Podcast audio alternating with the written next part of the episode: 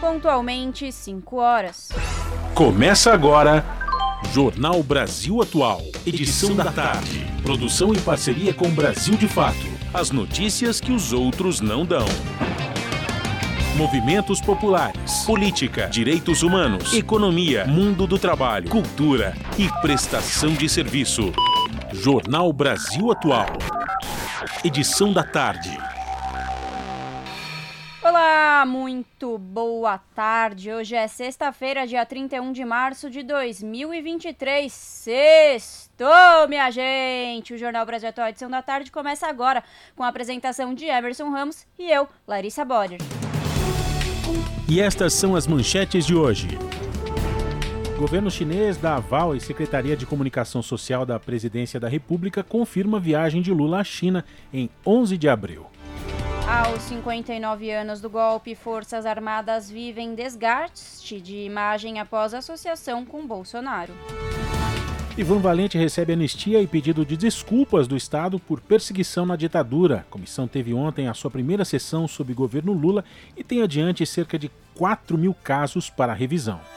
O plenário do STF forma a maioria e declara inconstitucional artigo que estabelece direito à prisão especial para pessoas com diploma de ensino superior. Atenção, nascidos em abril podem realizar o saque aniversário do FGTS a partir desta segunda-feira. Herança de Bolsonaro, MP que favorece desmatamento, é aprovada na Câmara. Texto fragiliza a Mata Atlântica e atrasa a recuperação de áreas desmatadas. ONG defende veto presidencial por Lula. E Justiça determina que Vale e BHP paguem 10 bilhões e 300 milhões de reais por tragédia em Mariana, Minas Gerais. E hoje é sexta-feira, sextou e você vai ficar por dentro dos eventos culturais deste final de semana na nossa agenda cultural. São 5 horas mais 2 minutos pelo horário de Brasília. Participe do Jornal Brasil Atual por meio dos nossos canais. A gente está no facebook.com barra Rádio Brasil Atual. Pelo Instagram você também pode participar, arroba Rádio Brasil Atual. Rádio Brasil Atual também está no Twitter, arroba RA Brasil Atual. Ou pelo WhatsApp, o número é o 11 96893 7672.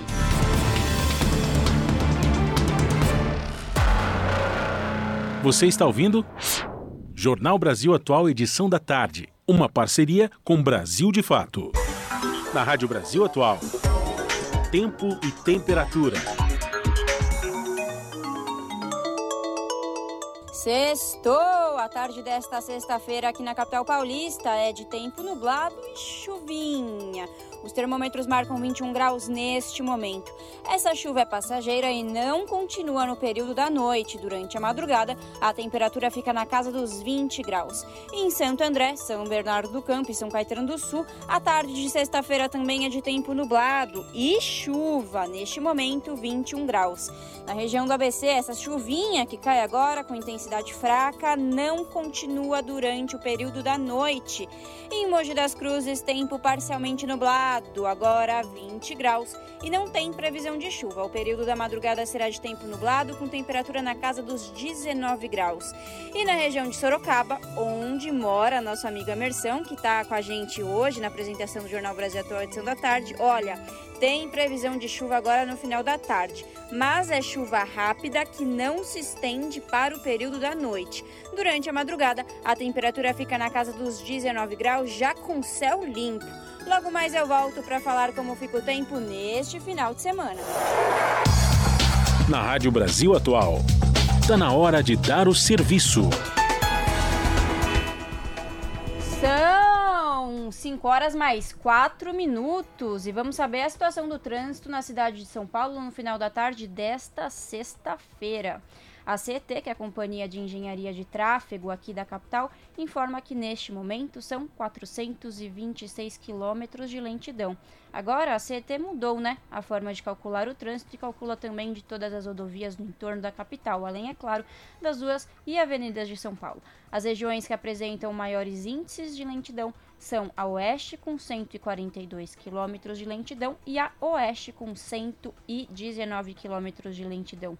Lembrando que o rodízio municipal hoje é para as placas com final 9 e 0. O trânsito aqui na Avenida Paulista está tranquilo, tanto sentido Consolação como sentido Paraíso.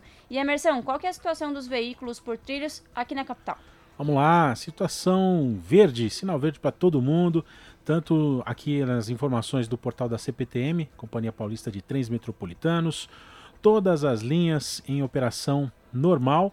O metrô também a situação é a mesma, operação normal para todas as linhas, então dá para você se programar, curtir bastante aí nesse final de semana ou voltar para casa, né?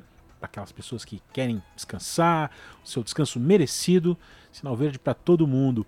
E tem também, é claro, as informações aqui adicionais que a gente sempre traz, né, do metrô e também da CPTM. Por exemplo, aqui a estação Trianon MASP, pertinho da gente aqui, Larissa, uhum. né, do ladinho aqui, pertinho da rádio, tá tendo uma exposição O Menino e os Casarões, que é uma mostra, né, que busca desconstruir, desconstruir, desconstruir, quase que não sai, preconceito e também as ideias equivocadas sobre as limitações das pessoas com deficiência. Já que a partir desse domingo, né, dia 2, vai ter a celebração do Dia Mundial de Conscientização sobre o Autismo. Então essa exposição está aqui na Trianon MASP, que é a linha 2 verde do metrô, a exposição O Menino e os Casarões.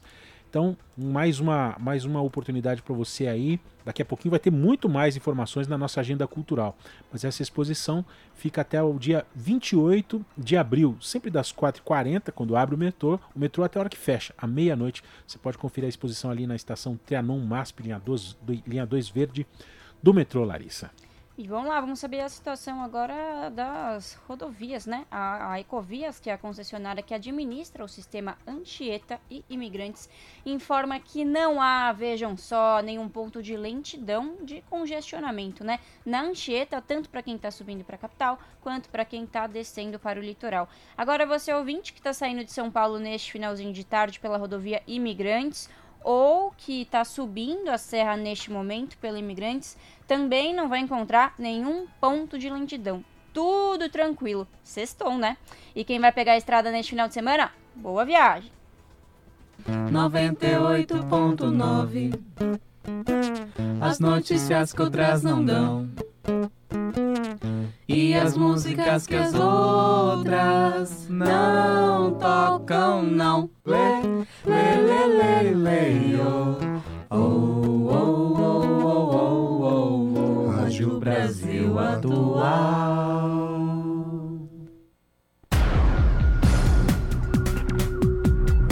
Jornal Brasil Atual. Edição da tarde. Agora às 5 horas 8 minutos. A gente segue aqui pelos 98,9 FM no Jornal Brasil Atual, edição da tarde. Vamos falar aqui sobre a Secretaria de Comunicação Social da Presidência da República, a SECOM, que fez uma confirmação no final da manhã de hoje, sexta-feira. O presidente Luiz Inácio Lula da Silva vai embarcar para a China no próximo dia 11 de abril.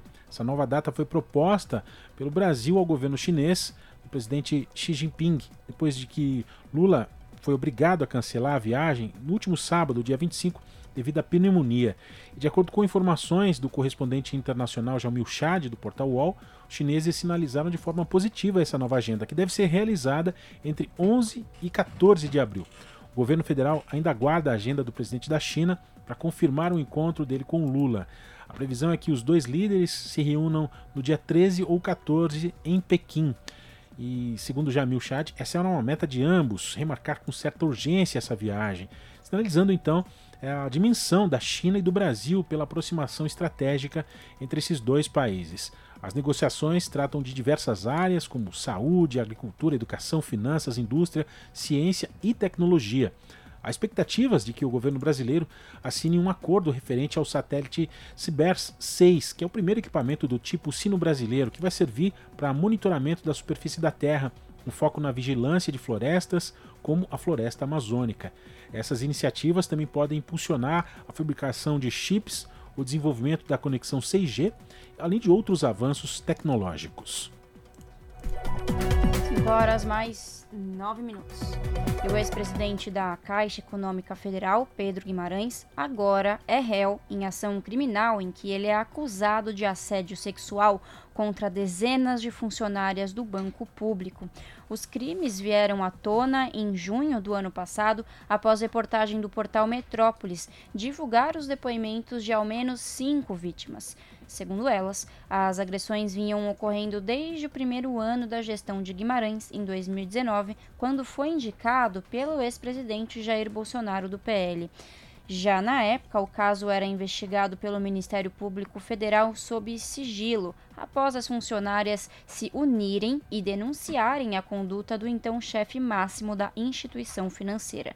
Nesta semana, a Justiça Federal aceitou a denúncia ajuizada em Brasília pelo Ministério Público Federal a partir da investigação oficial aberta para apurar os episódios. A partir de agora, Guimarães passa a responder criminalmente pelas denúncias de assédio diante do escândalo, o primeiro no país envolvendo um personagem da cúpula do poder, o então presidente deixou o cargo um dia após a publicação da reportagem. Na matéria, um grupo de funcionárias que trabalhavam ou trabalharam em equipes diretamente ligadas ao gabinete da presidência da Caixa relatam toques em partes íntimas sem consentimento por parte de Guimarães além de falas, abordagens e convites inconvenientes e desrespeitosos.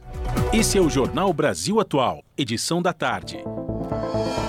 Uma parceria com Brasil de Fato. Agora, às 5 e 11, a gente fala sobre os 59 anos do golpe. Forças Armadas vivem então, nesse momento, um desgaste de imagem após a associação com o ex-presidente brasileiro. A gente vai saber aqui os detalhes na reportagem de Daniel Lamir.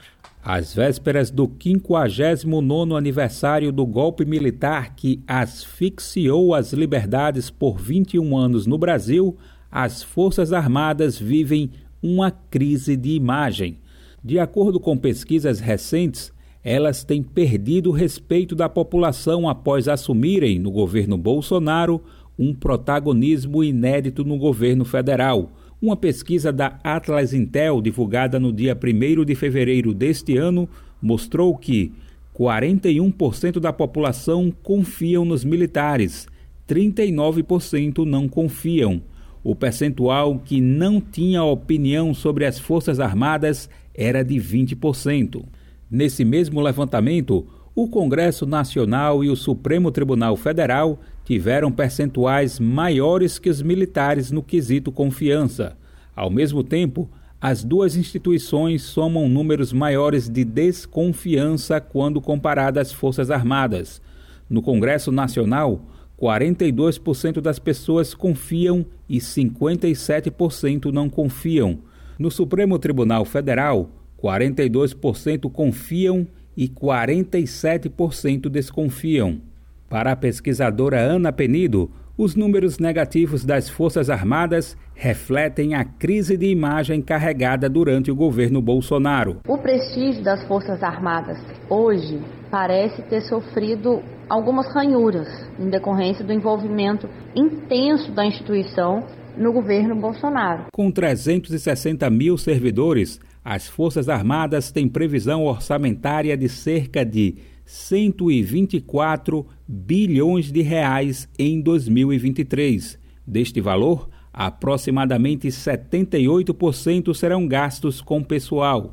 Analistas acreditam que elas terão muito menos influência no governo Lula, que voltou a nomear um civil para o Ministério da Defesa, José Múcio, depois de quatro anos de militares à frente da pasta. Na pesquisa intitulada A Cara da Democracia, que é realizada anualmente, é possível ver o recuo na popularidade das Forças Armadas durante o governo Bolsonaro. Em 2018, durante a campanha, 31% dos brasileiros diziam confiar muito nos militares. Esse índice caiu para 29% em 2019, 26% em 2021 e 25% em 2022. Ana Penido ainda ressalta que a avaliação popular sobre as Forças Armadas recai em uma atividade fora de sua finalidade. Se você vai a um médico do SUS e você acha que o atendimento dele foi ruim, você testou aquele atendimento. Então, você consegue avaliar se foi bom ou se foi ruim a partir do atendimento. Se você vai num posto da assistência social, se você está usando uma estrada e ela está cheia de buraco.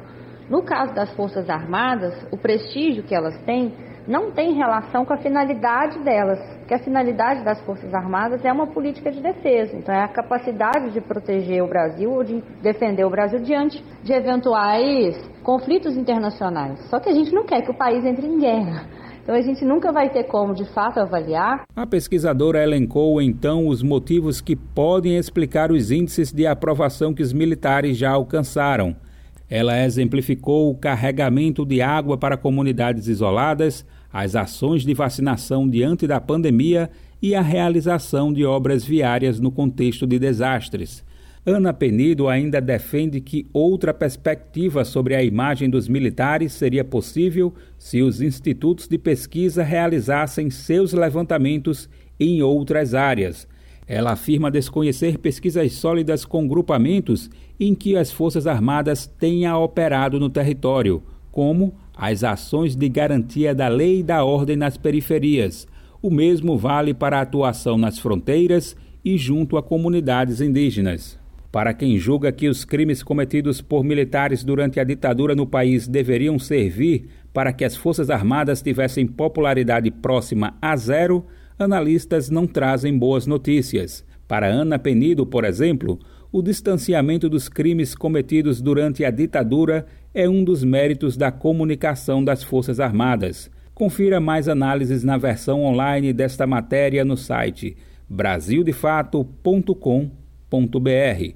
Do Recife, da Rádio Brasil de Fato, com reportagem de Igor Carvalho. Locução: Daniel Lamir. 5 horas mais 16 minutos. Portal traz áudios que comprovam que Superior Tribunal Militar sabia de tortura na ditadura. Voz Humana vai disponibilizar material gravado de 1975 a 1985. Os detalhes na reportagem especial de Tamara Freire. Oh,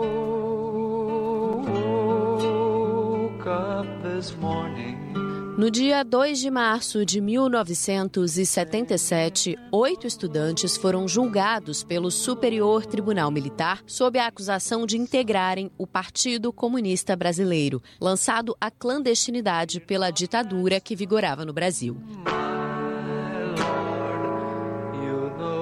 Apesar de terem sido absolvidos, nenhum deles saiu ileso desse processo. Antes do julgamento, já tinham sido presos e torturados barbaramente.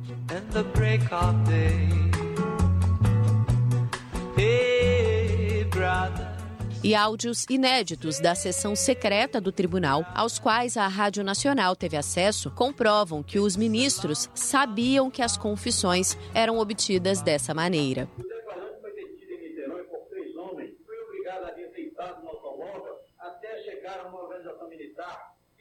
Como esteve, além de agressão física, esteve durante muitos dias numa pequena cela escura, bastante fria, e só conseguiu livrar desses maus tratos, mas acabou aceitando as declarações que Chato nos dava. Não posso deixar de acreditar ou não acreditar, porque eu vi, eu vi uma moça tirar é, nós, levar para a polícia do exército, e fui controlar o ministro do exército lá, vê-la. As gravações dos julgamentos do Supremo Tribunal Militar durante a ditadura fazem parte do portal Voz Humana, lançado nesta sexta-feira, dia 31 de março, quando o golpe militar oficialmente completa 59 anos. It's a long way, it's a long, O site é um projeto do advogado Fernando Fernandes, que luta para tornar as gravações públicas desde 1997. No entanto, a liberação só foi determinada pelo Supremo Tribunal Federal em 2007, em uma decisão desrespeitada pelo STM por 10 anos até nova ordem da ministra Carmen Lúcia. Algumas batalhas foram vencidas, mas a guerra ainda não acabou. Ao analisar as milhares de horas gravadas, Fernandes identificou muitas ausências. Sessões que aparecem em atas, mas não têm áudio correspondente, e outras em que a gravação é interrompida logo no começo. O que mais falta além daqueles casos? Nós não sabemos. Para estarem numa sessão secreta e estar escondidos, até hoje, a relevância é importante. Nos processos, se tem a construção de documentos oficiais. Muitas vezes as pistas da verdade são escondidas. Já em uma sessão secreta, no qual os ministros falavam e achavam que isso nunca seria escutado, é possível se achar elementos sem esse filtro. O tribunal foi questionado, mas não respondeu. A falta de parte dos áudios não surpreende a ex-presidenta da Comissão Estadual da Verdade do Rio de Janeiro, Nadine Borges. Ela classifica como tímida a troca de informações com as Forças Armadas e o STM ao longo de todo o trabalho de 2011 a 2014. Até hoje, eles de fato não abriram os arquivos daqueles que foram responsáveis por essas violações que o STM conseguiu preservar. Então, continua havendo uma seleção daquilo que é, pode ser conhecido da população da sociedade brasileira. E nós não vamos ter um regime democrático enquanto perdurar esse comando de esquecimento. Parte dos áudios já tinha sido divulgada em abril do ano passado pelo professor da Universidade Federal do Rio de Janeiro, Carlos Fico, que também estuda o material. Neles, vários ministros reconhecem como verdadeiras as denúncias de tortura feitas pelos réus, mas encaram o que era norma como se fosse um desvio. Isso contribui para a explicação de Fico para o apoio que a ditadura tem até hoje entre parte da sociedade. A tendência das pessoas de aderirem a memórias enviesadas e confortáveis, ao invés de enfrentarem problemas tão desagradáveis e traumáticos. Censura que impedia que a população tivesse notícia da violência brutal da repressão e a propaganda que vendia a imagem de um país positivo, muito pacificado. Tem gente que fala tem dita branda e que afinal de contas teve um lado bom, porque teve a Transamazônica, teve a Ponte Rio-Niterói, então ignoram toda a realidade da desigualdade social, da repressão, mas quem deseja confrontar um dos episódios mais tristes da história do Brasil agora tem mais uma ferramenta. O portal Voz Humana, disponível a partir deste dia 31 de março, vai disponibilizar progressivamente todos os áudios gravados pelo STM de 1975 a 1985, além dos autos dos processos e de textos explicativos sobre alguns casos de destaque. E se não tivesse essa dor? Da Rádio Nacional no Rio de Janeiro, Tâmara Freire.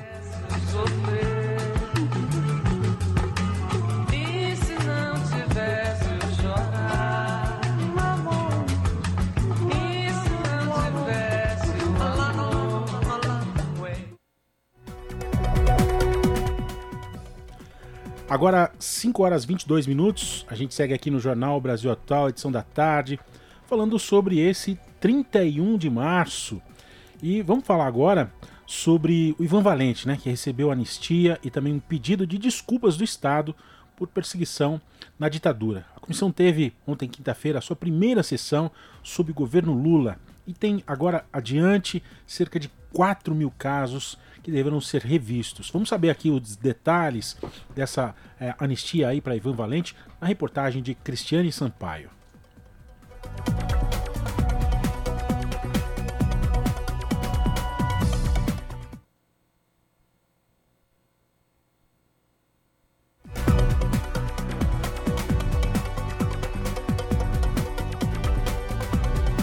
Deputado federal Ivan Valente, do PSOL, obteve nesta quinta-feira anistia política. O parlamentar também recebeu um pedido formal de desculpas do Estado brasileiro pela perseguição durante os anos de ditadura militar. A decisão partiu da comissão de anistia, vinculada ao Ministério dos Direitos Humanos, que realizou a primeira reunião durante a gestão Lula após ter passado por uma reformulação. Os trabalhos foram reabertos às vésperas dos 59 anos do golpe militar no Brasil, recordado neste 31 de março. A deliberação desta quinta-feira marca uma retomada de posição do colegiado, que nos últimos anos negou diferentes pedidos de anistia, entre eles o de Valente. O parlamentar foi preso e torturado durante o regime dos generais. O pedido de desculpa em nome do Estado foi feito pela atual presidenta da comissão, Enea Almeida. Ao Brasil de Fato, Ivan Valente falou sobre o que considera um momento de resgate. Eu acho que é uma, um resgate, né? Porque nós temos uma trajetória aí de praticamente 50 anos de luta, né?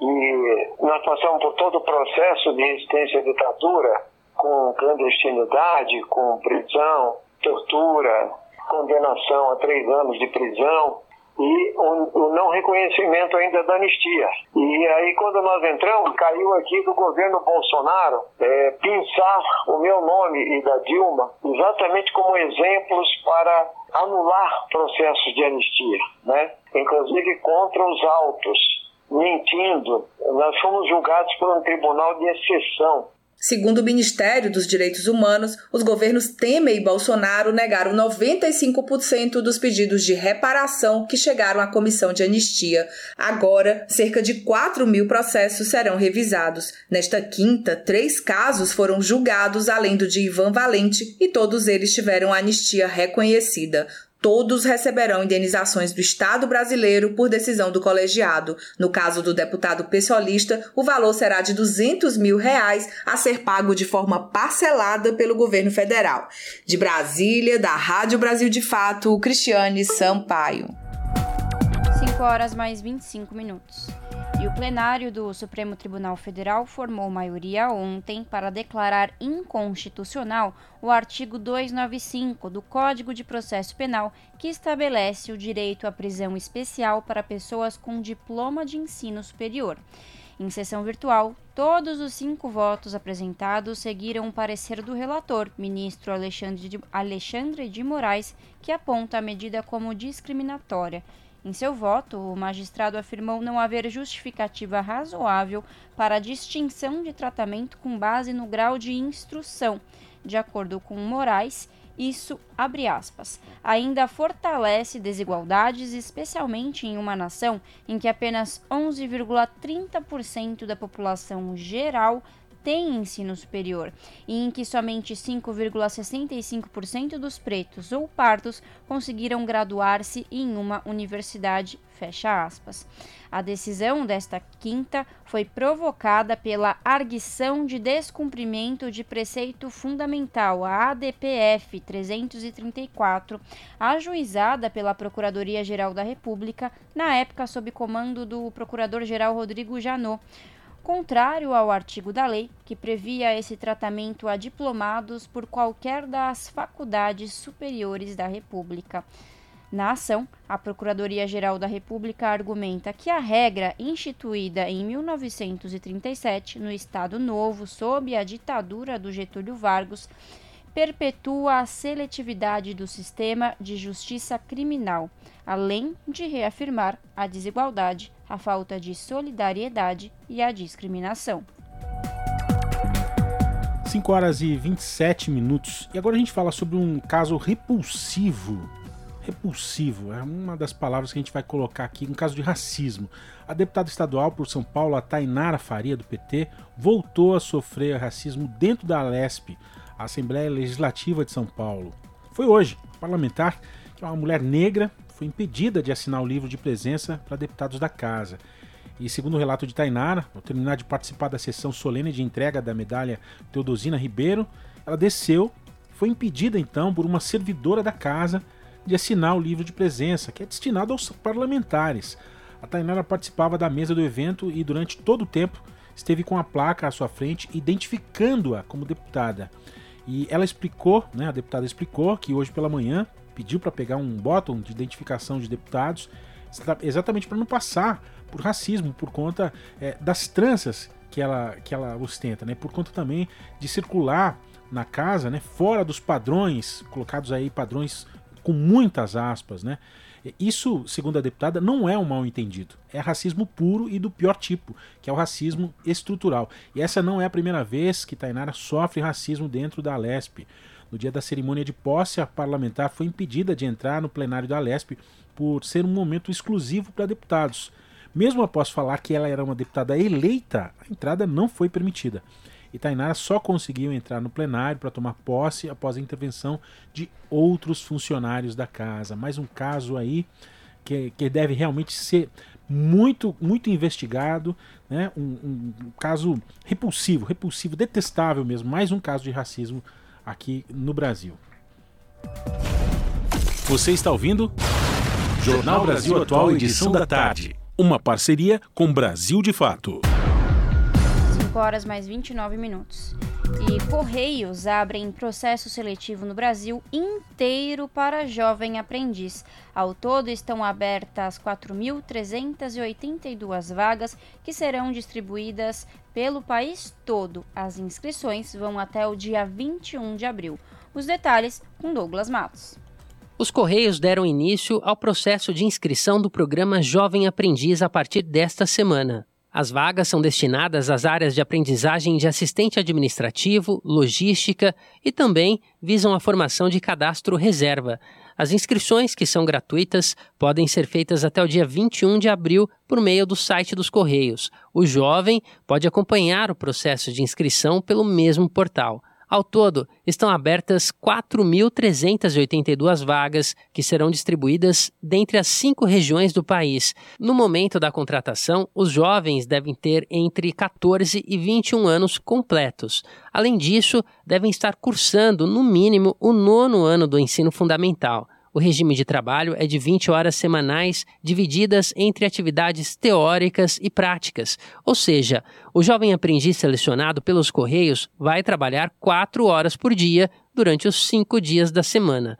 A jornada de trabalho deve ser realizada no turno da manhã ou da tarde, no turno inverso ao da escola. Quanto ao salário, os jovens vão receber por hora o valor correspondente ao salário mínimo regional, somado de vale transporte, vale refeição ou vale alimentação e uniforme.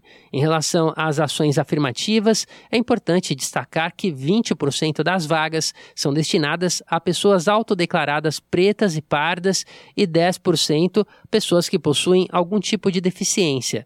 Segundo o edital de seleção, o sistema de pontos do programa Jovem Aprendiz leva em consideração a renda familiar, a idade, o tipo de instituição de ensino onde estuda como também a participação do jovem em projetos sociais.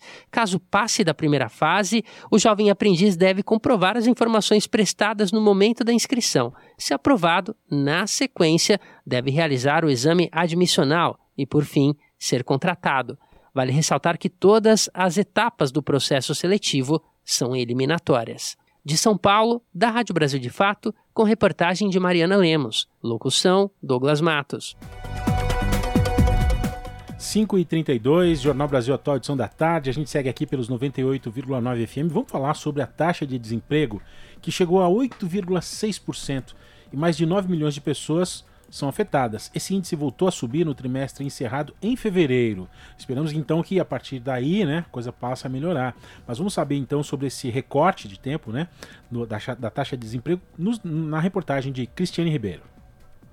A taxa de desemprego no país voltou a subir no trimestre encerrado em fevereiro. Ficou em 8,6% na comparação com o trimestre anterior, que foi de 8,1%. A alta ocorreu depois de seis trimestres de quedas consecutivas. Mesmo assim, é o menor resultado para o período desde 2015, quando a taxa ficou em 7,5%. Os dados da PNAD contínua, a pesquisa nacional por amostra de domicílios, foram divulgados nesta sexta-feira pelo IBGE e mostram que o número de desocupados cresceu 5,5% e chegou a 9 milhões e 200 mil pessoas. Isto representa um acréscimo de 483 mil pessoas à procura por trabalho. A coordenadora de trabalho e rendimento do IBGE, Adriana Berengui, alega que esse crescimento da desocupação pode sinalizar uma característica do mercado de trabalho, já que na série histórica da pesquisa, todos os trimestres móveis encerrados em fevereiro são marcados pela expansão da desocupação, com exceção de 2022, que foi influenciado pela recuperação do trabalho pós-pandemia. A pesquisa aponta que nos meses de dezembro de 2022 e janeiro e fevereiro deste ano, o número de ocupados caiu 1,6%, o que significa menos 1 milhão e 600 mil pessoas no mercado de trabalho frente ao trimestre anterior. Adriana Berengui explica que a retração da população ocupada está ligada tanto às dispensas dos trabalhadores temporários contratados no fim do ano, quanto à maior pressão do mercado de trabalho após o período de festas. O número de desalentados, aqueles que desistiram de procurar emprego, ficou estável quando comparado ao trimestre anterior, somando 4 milhões de pessoas.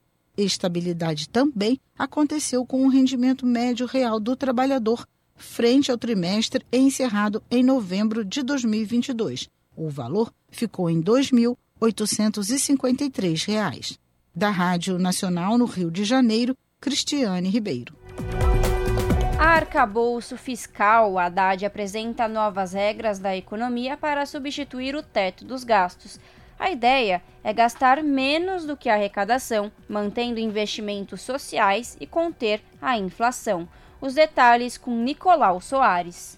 O ministro da Fazenda, Fernando Haddad, apresentou nesta quinta-feira a proposta do governo para o novo arcabouço fiscal da União. A nova regra sobre despesas e receitas deve substituir o chamado teto de gastos, instituído na gestão Michel Temer e que acabou limitando investimentos públicos. Segundo Haddad, a nova regra está alinhada ao que há de mais avançado no mundo e colocará o país numa trajetória de desenvolvimento sustentável, tanto fiscal quanto social. O teto de gastos está sendo substituído hoje por uma regra que procura sanar o que nós identificamos como deficiências das regras anteriores até aqui.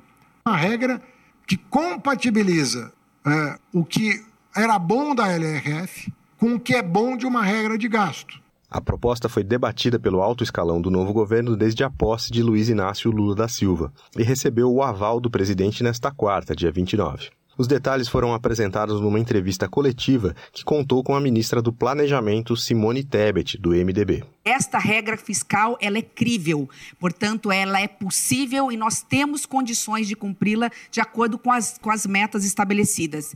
E por que isso? Porque ela tem flexibilidade, ela tem bandas e ela permite, a partir daí, que nós façamos alguns ajustes para conseguir atingir essas metas. De forma geral, a regra prevê que os gastos do governo devem crescer menos do que a arrecadação. Na proposta do governo, foi estipulado um percentual de 70%. Isso significa que, se o governo prever receber um excedente de 100 milhões de reais em impostos no ano que vem, por exemplo, poderá aumentar os gastos em 70 milhões. Além disso, prevê um limite e um piso para as despesas. O objetivo, de acordo com o ministro, é garantir crescimento mesmo em períodos de crise e limitar o avanço quando o governo arrecadar demais. Segundo a proposta, a despesa precisa crescer pelo menos 0,6% de um ano para o outro e, no máximo, 2,5%. Segundo Fernando Haddad, isso criaria uma margem de segurança para que o governo possa utilizar recursos nas áreas que a população mais precisa de forma responsável. Se tiver um boom de commodity por causa da reabertura da China, e o Brasil tiver uma arrecadação, ou por conta é, das medidas que vão ser tomadas até o final do ano, sobre as quais eu vou falar para concluir, tiver um incremento de 5% da receita de um ano para o outro, você tem uma limitação. Por que essa limitação é importante? Porque é o colchão que você precisa para a fase ruim. Então você dá segurança não só para o empresário que quer investir, mas para as famílias que precisam né, do apoio do Estado no que diz respeito aos serviços essenciais de saúde, educação, assistência. Levando em consideração as novas regras, a meta do governo é zerar o déficit público da União no próximo ano. Isso significa que, em 2024, o executivo gastaria exatamente o que arrecada. Nesse ano, para se ter uma ideia, o gasto deve ser de cerca de 100 bilhões de reais mais alto que a arrecadação, segundo o Ministério da Fazenda. Já em 2025, terceiro ano do governo Lula, o governo passaria a ter superávit, ou seja, arrecadaria mais do que gasta. A meta é que ele seja de 0,5% do PIB, o Produto Interno Bruto, que é a soma de toda a produção do país no ano. Já em 2026, último ano do governo, o superávit chegaria a 1% do PIB, na meta mais otimista, com tolerância para baixo. A proposta também prevê mecanismos de ajustes para garantir que, no longo prazo, a dívida não cresça. Se a meta de superávit não for alcançada, por exemplo, o percentual do crescimento da despesa cairia para metade no ano seguinte e depois para 30%. Com a dívida estabilizada, o governo vê espaço para a queda da inflação e da taxa básica de juros, hoje em 13,75% ao ano, uma das mais altas do mundo. Haddad ressaltou que a estabilização não será resultado de aumento de tributos. Não estamos pensando em CPMF, não estamos pensando em acabar com o Simples, não estamos pensando em reonerar a folha de pagamento, não é disso que se trata. Né? Folha, inclusive, está na fase 2 da reforma tributária prevista para o segundo semestre. Não é disso que se trata. Do que se trata, portanto, lembro a frase do presidente Lula durante a campanha: meu governo vai colocar o pobre no orçamento e o rico no imposto de renda. O ministro das Relações Institucionais, Alexandre Padilha, disse antes da apresentação de Haddad que o projeto sobre a regra fiscal deve chegar ao Congresso já no início de abril. Da Rádio Brasil de Fato, com informações de Brasília e reportagem de Vinícius Konchinski, locução Nicolau Soares. Agora, 5h40, seu Jornal Brasil Atual, edição da tarde, aqui pelos 98,9 FM. Vamos trazer para você agora uma informação bastante importante. Vamos falar sobre o FGTS de abril. Os nascidos nesse mês de abril podem realizar o saque aniversário do FGTS, o Fundo de Garantia por Tempo de Serviço, a partir da segunda-feira. E para ativar essa modalidade de saque aniversário, o trabalhador ou trabalhadora devem acessar o aplicativo do FGTS ou ir até uma agência da Caixa. Vamos saber aqui mais detalhes com Douglas Matos. Trabalhadores nascidos em abril já podem se organizar para ter acesso ao saque aniversário do FGTS de 2023. Esse saque do Fundo de Garantia por Tempo de Serviço está disponível para aqueles que possuem saldo no fundo e que tenham escolhido a modalidade de saque aniversário. O direito trabalhista, que permite o acesso ao FGTS todos os anos no mês do aniversário do trabalhador, disponibiliza uma quantia que é baseada no valor que cada pessoa possui no fundo. Para optar pelo saque, o trabalhador nascido em abril deve informar o interesse à Caixa Econômica Federal até o final do mês. Caso não solicite, esse saque só pode ser feito em 2024. A solicitação deve ocorrer por meio do aplicativo do FGTS, que é disponível para os sistemas Android e iOS. O trabalhador também pode realizar a solicitação direto no site da Caixa ou de forma presencial numa das agências do banco. Caso a pessoa realize a solicitação pelo aplicativo por questões de segurança, será necessário confirmar alguns dados pessoais. Na sequência, deverá clicar no item Saque Aniversário do FGTS e ativar a opção. O crédito do benefício deve cair na conta Poupança Digital Caixa Tem. Caso o trabalhador prefira receber o dinheiro em outra conta bancária, aí é necessário fazer um cadastro no aplicativo do FGTS. Por esse aplicativo também é possível acompanhar o processo de pagamento. Quem possui até 500 reais na conta da FGTS, por exemplo, poderá sacar até metade desse valor. Quem possui entre 500 e 1.000 poderá sacar até 40%. Existe ainda a parcela adicional, que é somada ao pagamento dos trabalhadores que têm mais de 500 reais na conta do FGTS. Vale ressaltar que quando o trabalhador opta pela modalidade de saque aniversário, está abrindo mão da possibilidade de receber o saque rescisão, que ocorre quando o trabalhador é demitido sem justa causa. Se for demitido, esse trabalhador que optou pelo saque aniversário receberá somente os 40% da multa da rescisão do contrato trabalhista. Agora, se o trabalhador opta pelo saque aniversário e não retira o dinheiro, o valor retorna ao fundo de garantia. Esses valores ficam disponíveis até o último dia útil do segundo mês, que é subsequente ao aniversário do trabalhador. Ou seja, os nascidos em abril podem acessar o dinheiro até junho de 2023. É importante lembrar que as demais possibilidades de saque do FGTS, como para compra de imóveis, aposentadoria e doenças graves, não são afetadas pelo modelo de saque aniversário. De São Paulo, da Rádio Brasil de Fato, com reportagem de Mariana Lemos. Locução: Douglas Matos. Custo de vida, emprego e desemprego, cesta básica, tarifas públicas, salário mínimo. Agora, na Brasil Atual, a análise do DIEESE. E agora, no Jornal Brasil Atual, edição da tarde, vamos falar com Fausto Augusto Júnior, diretor técnico do DIEESE, Departamento Intersindical de Estatística e Estudos Socioeconômicos. Fausto fala da última reunião do Copom Comitê de Política Monetária do BC, o Banco Central, divulgada na terça-feira, que reforçou uma postura firme da autoridade monetária contra o início do corte de juros antes das condições consideradas necessárias serem alcançadas, principalmente a ancoragem nas expectativas de inflação e uma nova regra fiscal crível. Para Fausto, o Banco Central quer induzir a política econômica de Paulo Guedes em um governo eleito democraticamente com um projeto completamente diferente da equipe econômica de Bolsonaro. Vamos ouvir. Bem, a ata do Copom, ela de certo modo jogou água aí no moinho da discussão entre a equipe econômica do governo e o Banco Central chamado aí autônomo. De alguma forma, a ata do Copom, primeiro, que ela em, começa num processo de buscar induzir qual será a política econômica do atual governo, o que não faz nenhum sentido. Né? Ou seja, quando ela começa a cobrar uma série de questões do atual governo pra, como condicionante para baixar os juros, é, você tem um Banco Central que começa, de certo modo, a impor questões, a impor políticas para o atual governo, que, vamos lembrar, né, foi um governo eleito para mudar, inclusive, a política econômica que estava em curso. Né? O debate todo que aconteceu, inclusive, na campanha eleitoral, tem a ver com é, as posições e a visão que o governo anterior tinha em relação ao crescimento econômico, geração de emprego, melhoria da renda, ampliação dos gastos sociais e etc. Então, o que a gente está vendo aí, de certo modo, é por meio do Banco Central, a busca da permanência das políticas anteriores do ministro Paulo Guedes. Eu acho que isso é bastante grave e a gente precisa, enquanto sociedade, estar tá sempre se posicionando e olhando uma vez é, que a gente não pode esquecer que o atual presidente do Banco Central foi escolhido pelo governo Bolsonaro. É, e onde estão os indicativos disso nessa ata? Né? Primeiro, esse debate é, sobre a questão fiscal, que é um debate que já está colocado.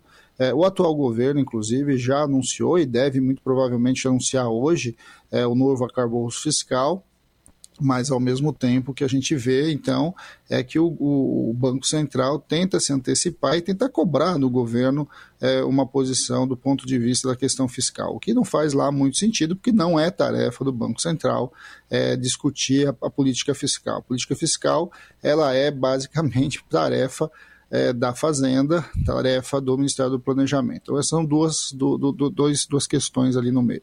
A outra questão que chama atenção do ponto de vista da ata do Banco Central é a questão que ela coloca em relação aos gastos referentes às políticas dos bancos públicos na concessão de crédito. Quer dizer, o Banco Central antevê a ideia e, e deixa um alerta, inclusive, na, na, sua ata, que caso os bancos, os bancos públicos ampliem a questão do crédito, provavelmente isso vai significar um, uma temporada de juros mais altos, porque reduz a eficácia é, da política monetária em esfriar a economia. Então, só aí a gente vê duas questões muito claras, assim, que o Banco Central procura induzir a política econômica de um governo eleito, e o que não faz o menor sentido.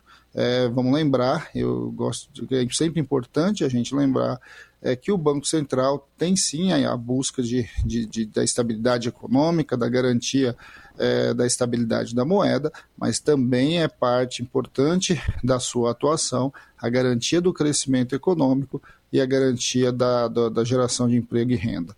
Isso está lá na lei, inclusive, criou a autonomia do Banco Central. Ou seja, a atual diretoria não respeita, é, inclusive, a lei que foi definida para a sua autonomia.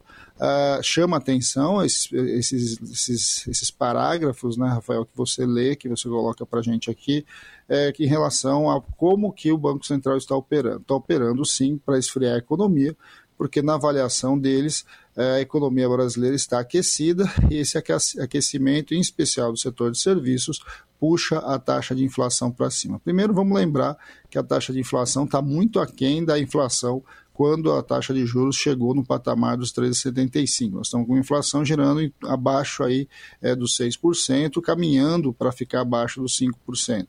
Vamos lembrar também é, que a principal motivação para a alta dessa taxa de inflação tem sido e foi ao longo de todo esse período os preços vinculados à alimentação de um lado e a preço de combustíveis de outro. São questões aí que estão também em transformação nas políticas do atual governo. A questão do crédito a gente já está sabendo já há algum tempo que vem acontecendo e isso tem a ver, claro, é, com uma postura e os impactos dessa taxa de juros.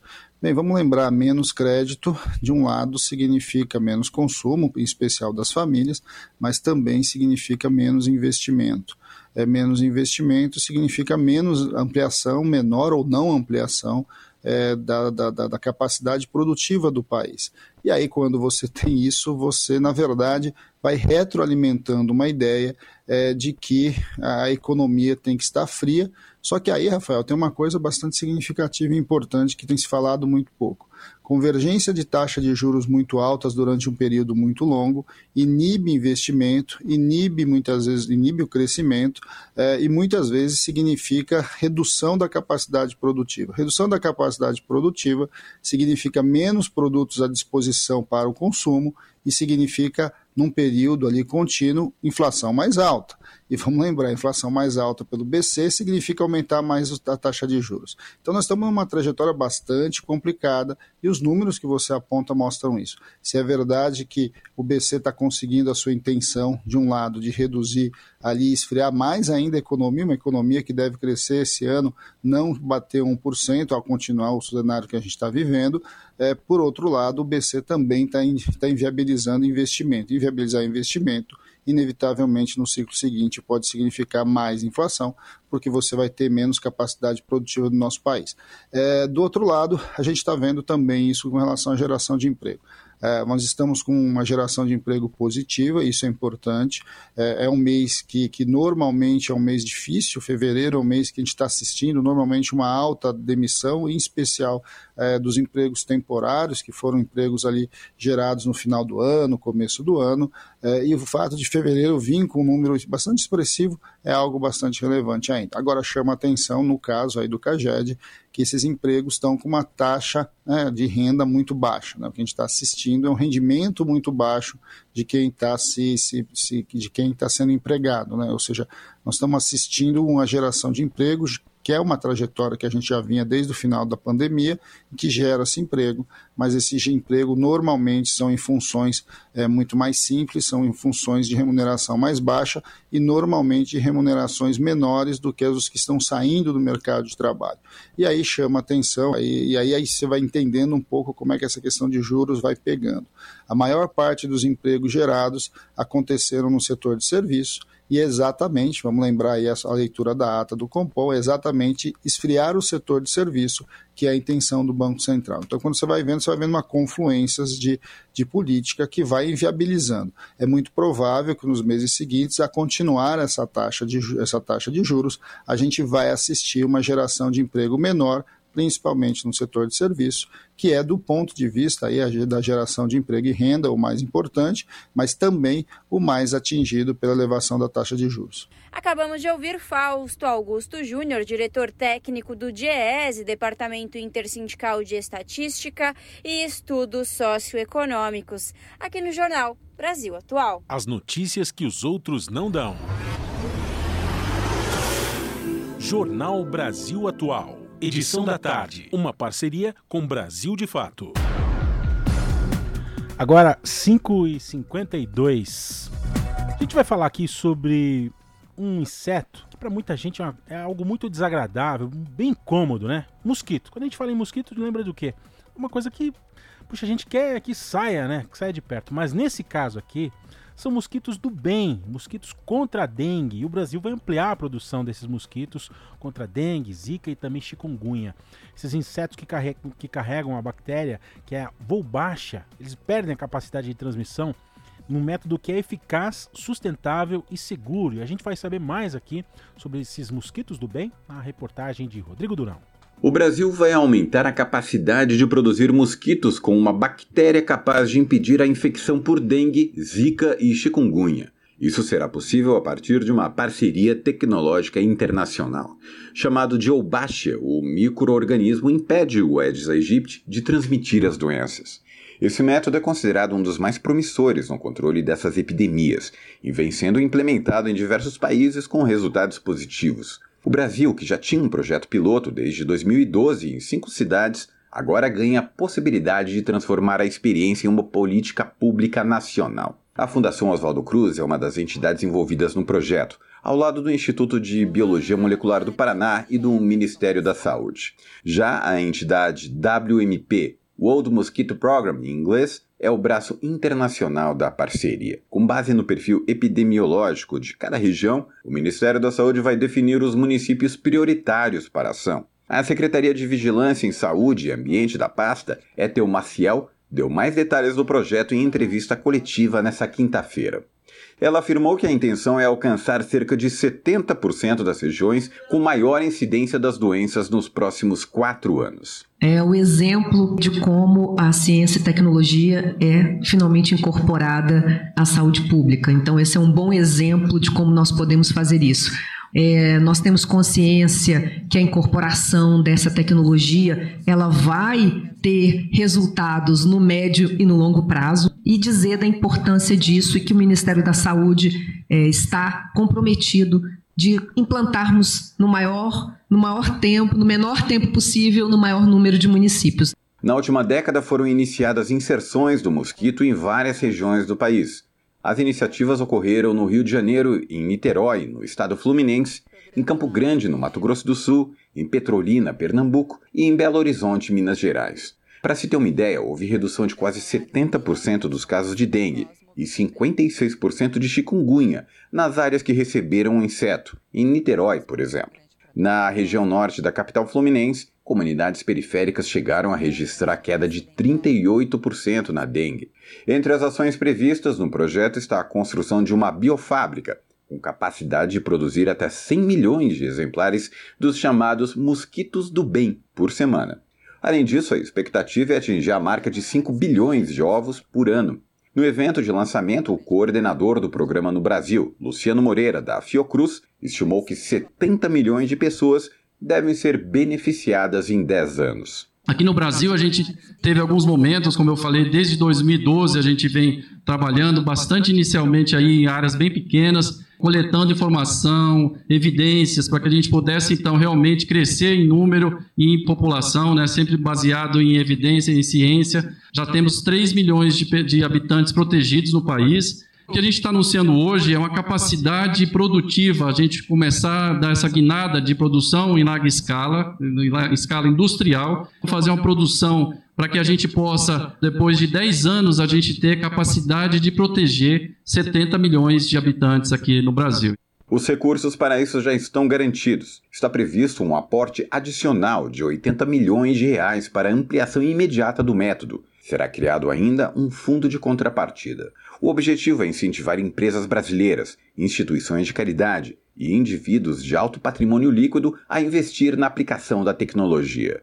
A Wolbachia é uma bactéria observada em 60% dos insetos identificados no planeta, mas não é natural no Aedes aegypti. A descoberta de que a espécie passa a infectar menos quando recebe o microorganismo foi feita há 15 anos por cientistas australianos e pelo pesquisador brasileiro Luciano Moreira. Vale ressaltar que contaminar um mosquito com a baixa não cria uma nova espécie e é um método comprovadamente seguro e sustentável. A bactéria manipula a reprodução dos insetos em que está presente e passa de geração em geração após as primeiras inserções. Com o tempo, o número de indivíduos com o microorganismo aumenta naturalmente. De São Paulo, da Rádio Brasil de Fato, com reportagem de Nara Lacerda, Rodrigo Durão. E uma auditoria do Tribunal de Contas da União constatou alto risco de desabastecimento de insulinas de ação rápido, que é um medicamento utilizado no tratamento do diabetes mellitus, a partir de maio deste ano no Sistema Público de Saúde, o SUS. Segundo a auditoria do TCU, o perigo existe devido à ausência de propostas nos dois pregões mais recentes para aquisição de insulina ao estoque insuficiente do produto, que cobriria as necessidades dos pacientes apenas até o mês de abril deste ano, e a impossibilidade de realizar novos aditivos aos contratos existentes. Em nota, o Ministério da Saúde não confirmou nem desmentiu o risco de desabastecimento a partir de maio. Apenas respondeu que, abre aspas, atualmente a rede do SUS está abastecida com as insulinas de aquisição do Ministério da Saúde para tratamento de diabetes. Fecha aspas. As notícias que os outros não dão. Jornal Brasil Atual. Edição da tarde. Uma parceria com Brasil de Fato. Rede Brasil Atual, Rádio Brasil Atual, TVT e Brasil de Fato em defesa do consumidor. Em iniciativa conjunta com o Instituto de Defesa do Consumidor, apresentam IDEC Responde, com Igor Marchetti, especialista em direito do consumidor. Como funciona o direito de arrependimento nas compras online? Na questão das compras online, compras fora do estabelecimento comercial, é possível o consumidor ter o direito que nós chamamos de direito de arrependimento. Esse direito está previsto no artigo 49 do Código de Defesa do Consumidor e garante que o consumidor possa é, se arrepender realmente da compra e pedir a devolução do valor, independentemente de pagamento de taxas e é, qualquer tipo de encargo. Não pode ter nenhum tipo de obstáculo para o consumidor ter esse direito atendido e as lojas são obrigadas a sim é, respeitá-lo. Rede Brasil Atual, Rádio Brasil Atual, TVT e Brasil de Fato em defesa do consumidor. Em iniciativa conjunta com o Instituto de Defesa do Consumidor, apresentaram IDEC Responde. Rádio Brasil Atual. Para sugestões e comentários, entre em contato conosco por e-mail redação@jornalbrasilatual.com.br ou WhatsApp DDD 11 96893 7672. Acompanhe a nossa programação também pelo site redebrasilatual.com.br.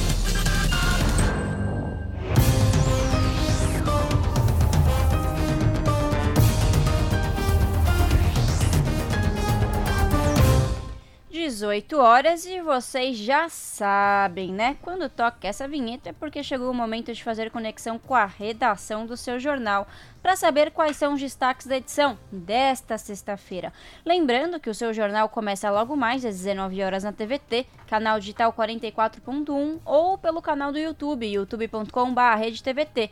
No comando dela, a apresentadora Ana Flávia Quitério. Boa noite, Flavinha. Quais são os destaques dessa sexta? Olá, Laris e Emerson. Uma excelente noite a vocês e a todos os ouvintes da Rádio Brasil Atual. E vamos aos destaques desta sexta estranha aqui em São Paulo, pelo menos aqui na região. Ora faz sol, choveu, sol abriu de novo, apareceu, já está sumindo de novo e acho que vem chuva de novamente. Mas com esse vai e vem, o que interessa mesmo são os destaques do seu jornal da edição de hoje. Então, bora lá. Bom, domingo, no Parque do Ibirapuera, em São Paulo, será realizada a Caminhada do Silêncio. Essa vai ser a terceira edição do evento, que é para não esquecer as atrocidades do golpe civil-militar de março de 1964. Esse ato ele também vai promover a descomemoração do golpe militar, que foi um período sombrio da história em que centenas de pessoas foram mortas, torturadas, sequestradas, né? E também vai servir como uma homenagem à memória dessas vítimas da violência do Estado. E isso acontece tanto com as vítimas do passado como também do presente. Para vocês terem uma ideia das atrocidades desse momento obscuro que, em que o Brasil vive, vivenciou, é, de acordo com o um relatório final da Comissão Nacional da Verdade, a perseguição política entre 64 e 1988 deixou 434 pessoas mortas ou desaparecidas pela ação de torturadores. E no Rio de Janeiro também houve um ato, na verdade foi um seminário, o seminário Ditadura Nunca Mais, Democracia Sempre. Esse evento foi realizado pela OAB que também recordou o período de horror e autoritarismo que devastou o Brasil por mais de 20 anos. E ainda falando em ditadura militar, né, a ditadura ela atingiu todas as áreas da sociedade e não foi diferente também nos pátios das fábricas do Brasil.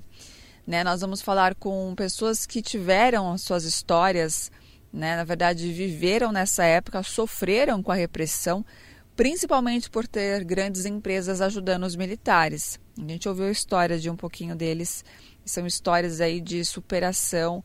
Começa com horror, mas em superação, e aí são histórias que faz parte né, da nossa sociedade.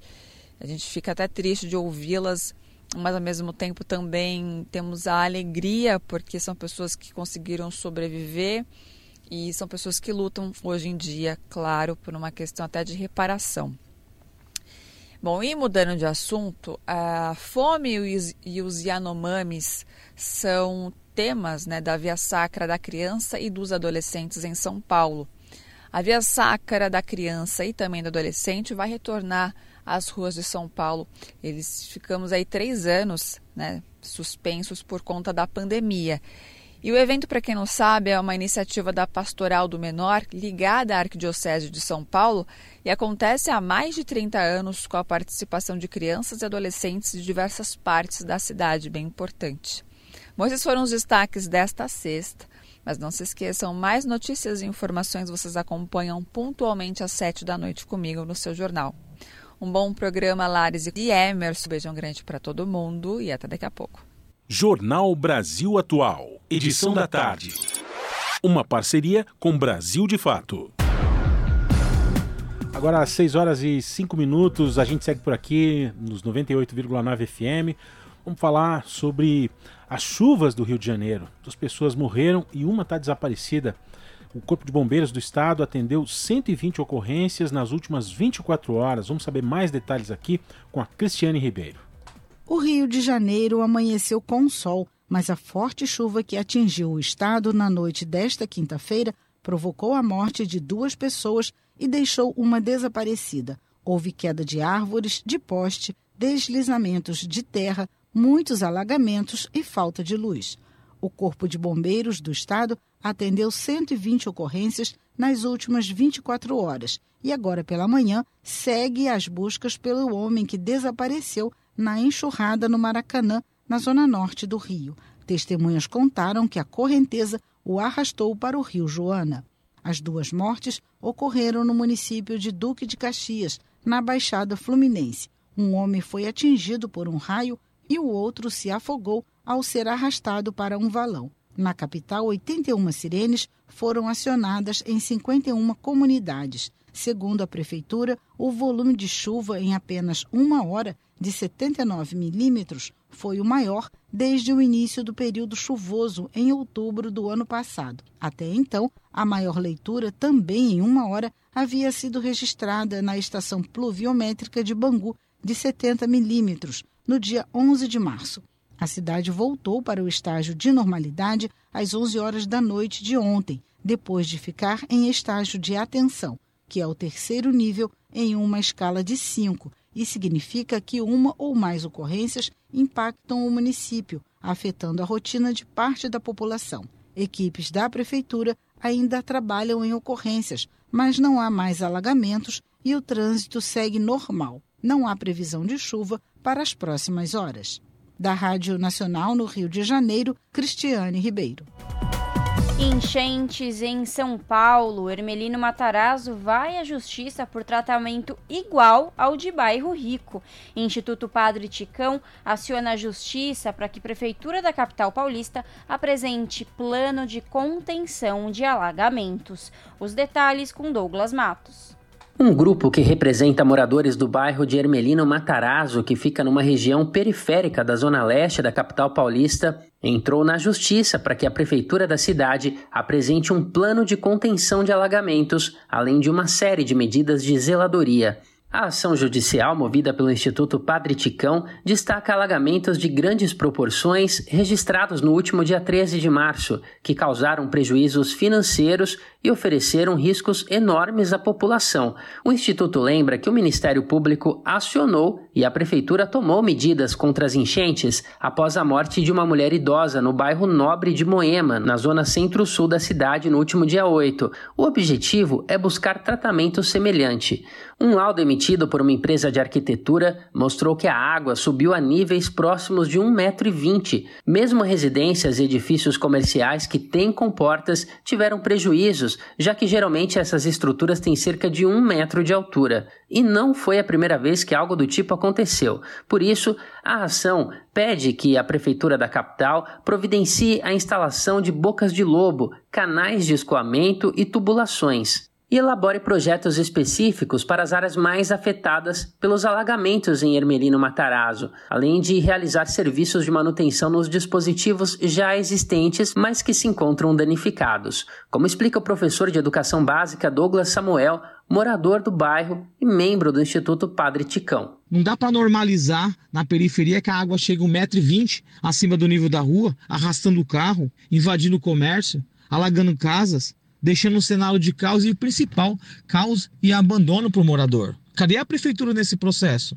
Então nós, enquanto Instituto Padre Chicão, coletivos, professores, moradores, resolvemos do ponto de vista jurídico acionar né, essa ação civil pública para demonstrar mesmo nossa, nosso inconformismo.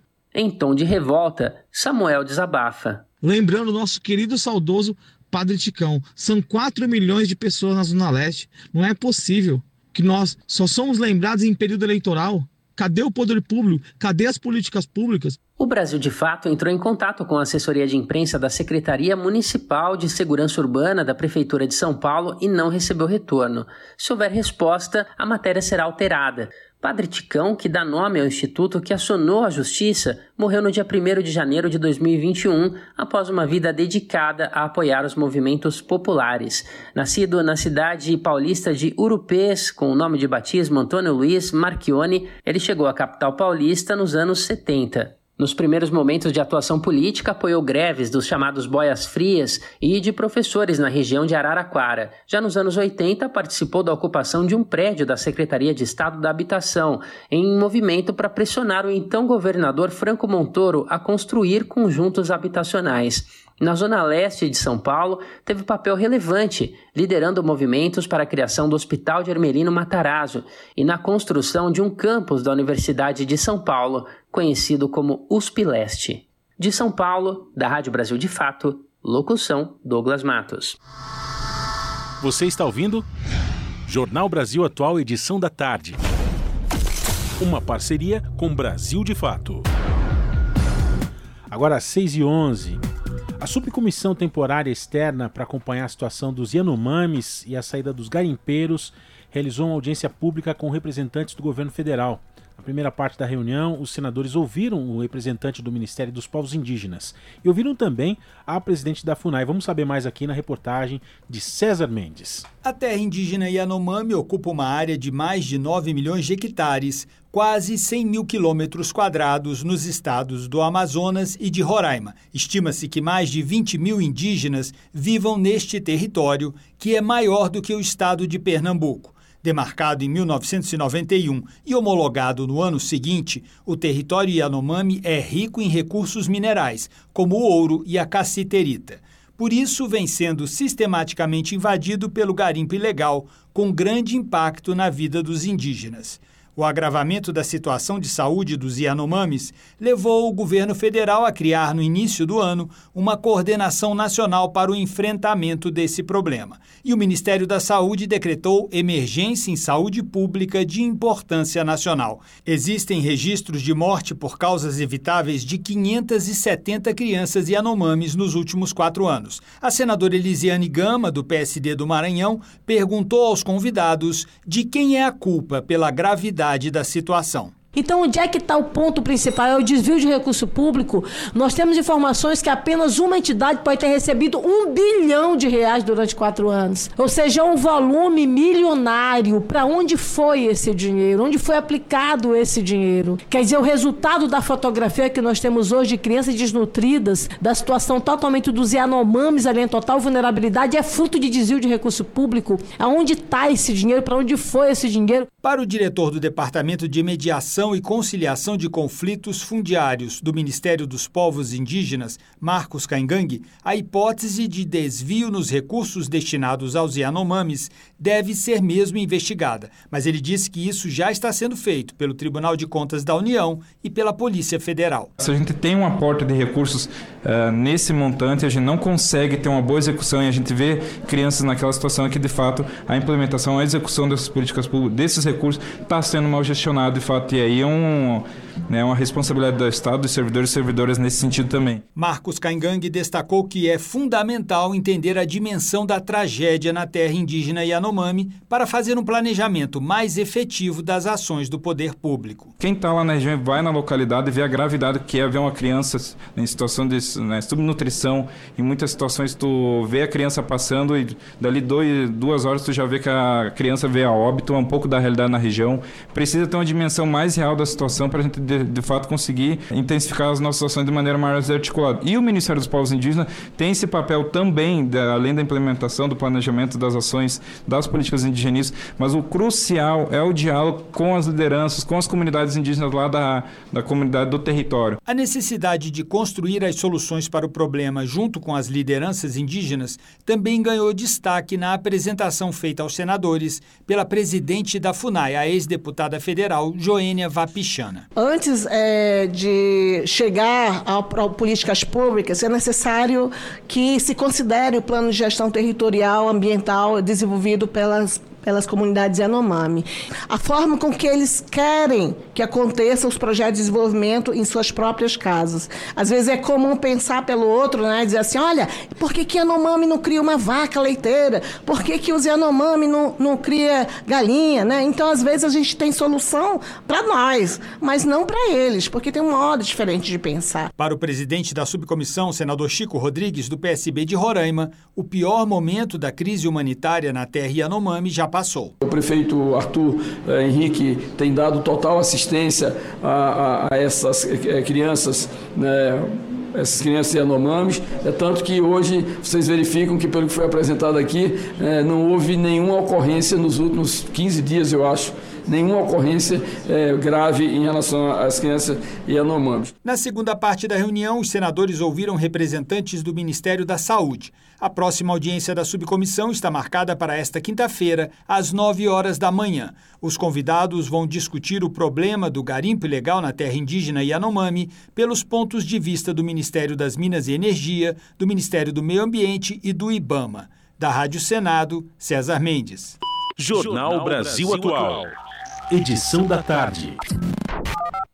Muito bem, Larissa e ouvintes. Aqui no Jornal Brasil Atual, a gente vai agora aos destaques da nossa agenda cultural e as melhores dicas para você aproveitar esse fim de semana. A gente começa falando aqui sobre a SP Arte, que acontece até o dia 2 de abril. Hoje, sexta-feira, até as 8 da noite. Amanhã, sábado, do meio-dia até as 8. E no domingo, de 11 da manhã até 7 da noite. A SP Arte está acontecendo no pavilhão da Bienal do Parque Ibirapuera. Os ingressos custam R$ 70,00 inteira e R$ 35,6 e as crianças até 10 anos de idade não pagam entrada. Essa é a 19 edição da SP Arte, que é a maior feira de arte da América Latina e acontece até 2 de abril. Esse evento vai trazer para o prédio da Bienal 168 expositores, incluindo galerias de arte nacionais e internacionais, estúdios de design, editoras e instituições culturais querem é poder. Outra dica que a gente traz aqui é um tour guiado Mulheres na História de São Paulo e acontece todos os sábados até maio. E a retirada de senhas acontece a partir das 10h30 da manhã, ali no Pátio Metrô São Bento, em São Paulo. E o Pátio Metrô São Bento que está fazendo essa organização desse tour aí. Um passeio que destaca as figuras importantes tiveram um papel fundamental na formação da cidade de São Paulo e deixaram também a marca na história. Esse itinerário cobre a famosa região do Triângulo Histórico do centro de São Paulo e durante a caminhada, as vidas e influências dessas personalidades, dessas mulheres, são exploradas, oferecendo uma jornada no tempo e também na história, que começa nos dias em que a cidade ainda era uma aldeia indígena até o presente, ressaltando que as mulheres destacadas nesse tour são notáveis até os dias de hoje. E esse passeio vai ser realizado todos os sábados até maio, sempre às 11 da manhã, com retirada de senhas a partir das 10h30. uma caminhada de aproximadamente duas horas de duração. A saída é do pátio do metrô São Bento, Praça da Colmeia e é sujeito à lotação, hein? Então, a nossa dica aí do tour guiado Mulheres na História de São Paulo no pátio metrô São Bento. Toda mulher quer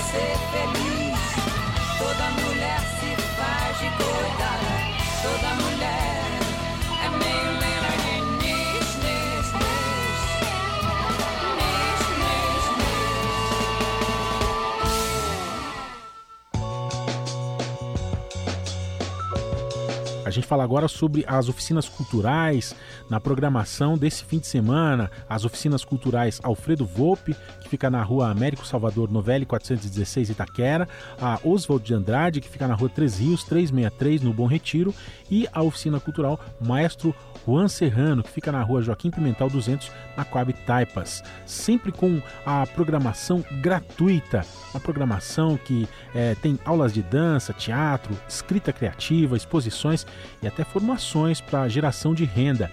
Essas atividades que acontecem nas oficinas são todas presenciais e gratuitas, embora algumas exijam inscrição que você pode conferir lá no oficinasculturais.org.br.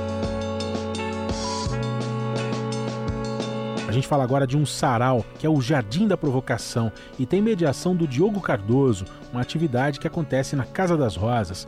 É uma homenagem ao poeta, tradutor e ensaísta Cláudio Wheeler, que tem a participação de Dalla Teles Veras, Beth Braut Alvim e também de Celso Alencar, além de Fernanda de Almeida Prado, Roberto Bicelli e Rubens Jardim, além de Gabriel Coliniak, Ícaro Max, entre outros. A mediação, como a gente já disse aqui, é do Diogo Cardoso e na ocasião vai ser lançado o livro Poemas para Ler em Voz Alta, uma reunião de poesia de Wheeler que foi editado pela Ibis Livres. Essa atividade da Casa das Rosas vai ser presencial e não tem necessidade de inscrição. Amanhã, sábado, às três da tarde, Casa das Rosas, que fica na Avenida Paulista. Você pode ter acesso fácil ali pelo metrô Brigadeiro.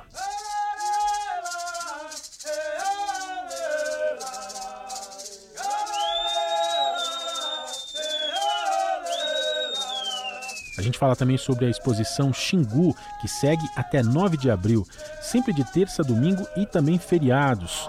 É, preservar isso, não guardar isso daqui mais futuramente, e a gente não, não, não vai ter a festa, não vai ter a. não tem como agradar o espírito.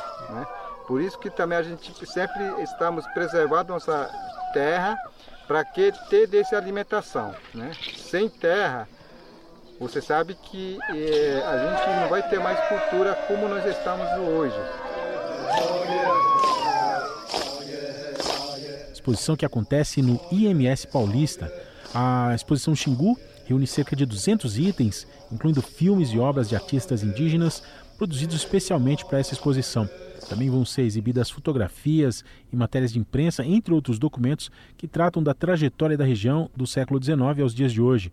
Na exposição, as imagens históricas são colocadas em diálogo com a produção contemporânea indígena, sempre em busca de novas leituras e perspectivas. Vamos repetir aqui: exposição Xingu, contatos do IMS Paulista, Avenida Paulista 2424, uma exposição gratuita que segue até o dia 9 de abril.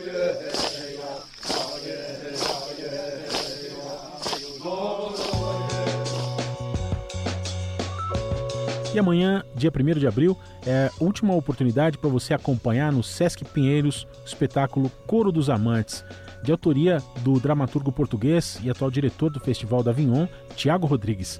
Coro dos Amantes é uma obra polifônica inédita no Brasil, com a companhia Santa Cacilda, com Raquel Anastasia e Rigor Kovalieski em cena e trilha sonora executada ao vivo pelo maestro e pianista Paulo Maron. Um poema teatral sobre a passagem do tempo, sobre o sentir físico e emocional da morte próxima e também a possibilidade de mudança que a morte traz, porque ainda temos tempo. Essa obra traz uma reflexão profunda sobre o modo de vida asfixiante vivido nas grandes cidades e faz a gente pensar sobre a urgência da gente se reconectar com a natureza, apresentando-a não como um simples objeto de conhecimento, mas como um lugar de experiência e também de celebração da vida. Vamos repetir aqui as informações sobre esse poema teatral intitulado Coro dos Amantes, Última apresentação amanhã, 8 da noite, no Sesc Pinheiros, Rua Paz Leme 195. Os ingressos custam 30 inteira, 15 meia e 10 reais para quem tem a credencial plena do Sesc.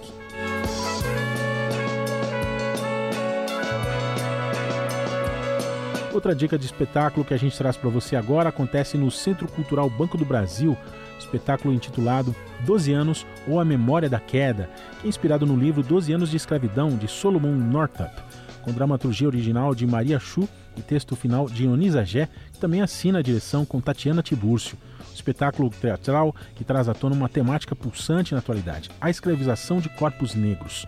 Esse projeto tem como inspiração a história real de Solomon, um homem negro que, após aceitar um trabalho que o leva a outra cidade, é sequestrado e escravizado por 12 anos. No elenco estão Davi Júnior, Bruce de Araújo e Cíntia Rosa. 12 anos ou A Memória da Queda, em exibição até o dia 9 de abril às quintas e sextas-feiras, 7 da noite, sábados e domingos, 5 da tarde, no Centro Cultural Banco do Brasil, Rua Álvares Penteado, 112, no Centro Histórico.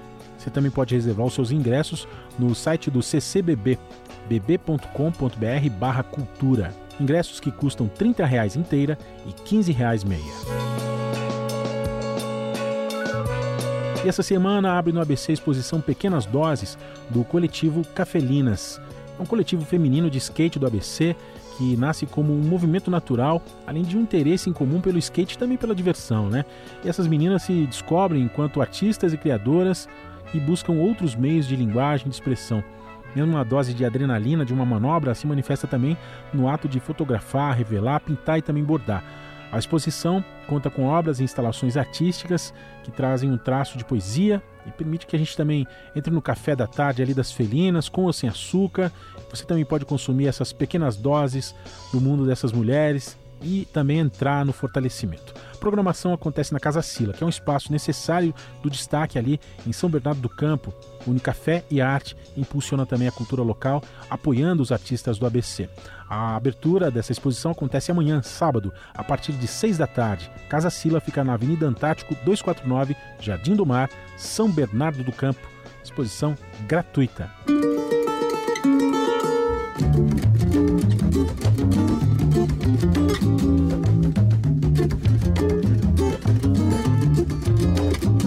E a gente fala aqui sobre o projeto Coisa Fina, que convida o Hamilton de Holanda, o projeto Coisa Fina é uma referência na cena instrumental e também de big bands do Brasil e se apresenta no palco do Teatro Paulo Outram, ao lado de Hamilton de Holanda, esse músico aí máxima referência do bandolim e vai explorar as mais variantes vertentes da música brasileira. A banda Projeto Coisa Fina foi aclamada pela sensibilidade dos arranjos e faz esse convite aí, né, importantíssimo ao Hamilton de Holanda para essa apresentação instrumental que tem um repertório que mescla clássicos de grandes compositores e também obras de jovens talentos projeto já tem uma trajetória de 17 anos, sempre dedicados à valorização e também difusão da música instrumental. Esse projeto é uma das principais referências no cenário musical nacional. E Hamilton de Holanda, né? Sem palavras, é considerado um dos maiores bandolinistas da atualidade. Ele tem um estilo único e criativo e transita né, entre diferentes gêneros musicais explora também novas sonoridades e linguagens. Esse show é imperdível e também deve ter muita improvisação, diálogo entre os músicos uma verdadeira celebração à música instrumental. O show acontece domingo, dia 2, 6 da tarde, no Teatro Paulo Outram, fica na rua Pais Leme, 195 Pinheiros.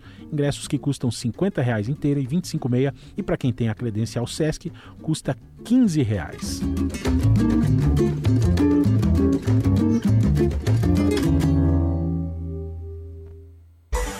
Na Rádio Brasil Atual, tempo e temperatura.